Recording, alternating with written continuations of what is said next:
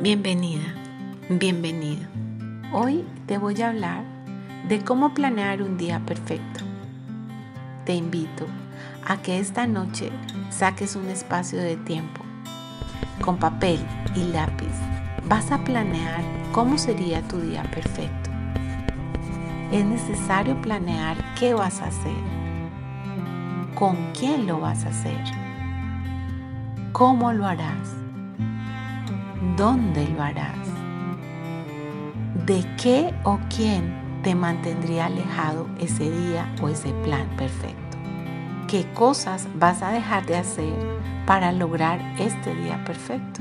Vas a ponerle una fecha y después de hacer realidad todo lo que has escrito y planeado, vas a terminar ese día perfecto y vas a evaluar de 1 al 10. 1 si es el peor día de tu vida. 2 si fue un día terrible. 3 si fue un día malo. 4. Un día mm, peor de lo habitual. 5. Un día normal. 6. Un día bueno. 7. Un día notable. 8. Un día excelente.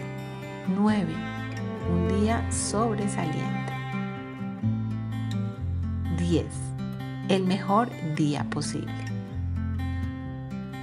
Si esta técnica te ha gustado, por favor dale like y compártela con tus amigos o familiares.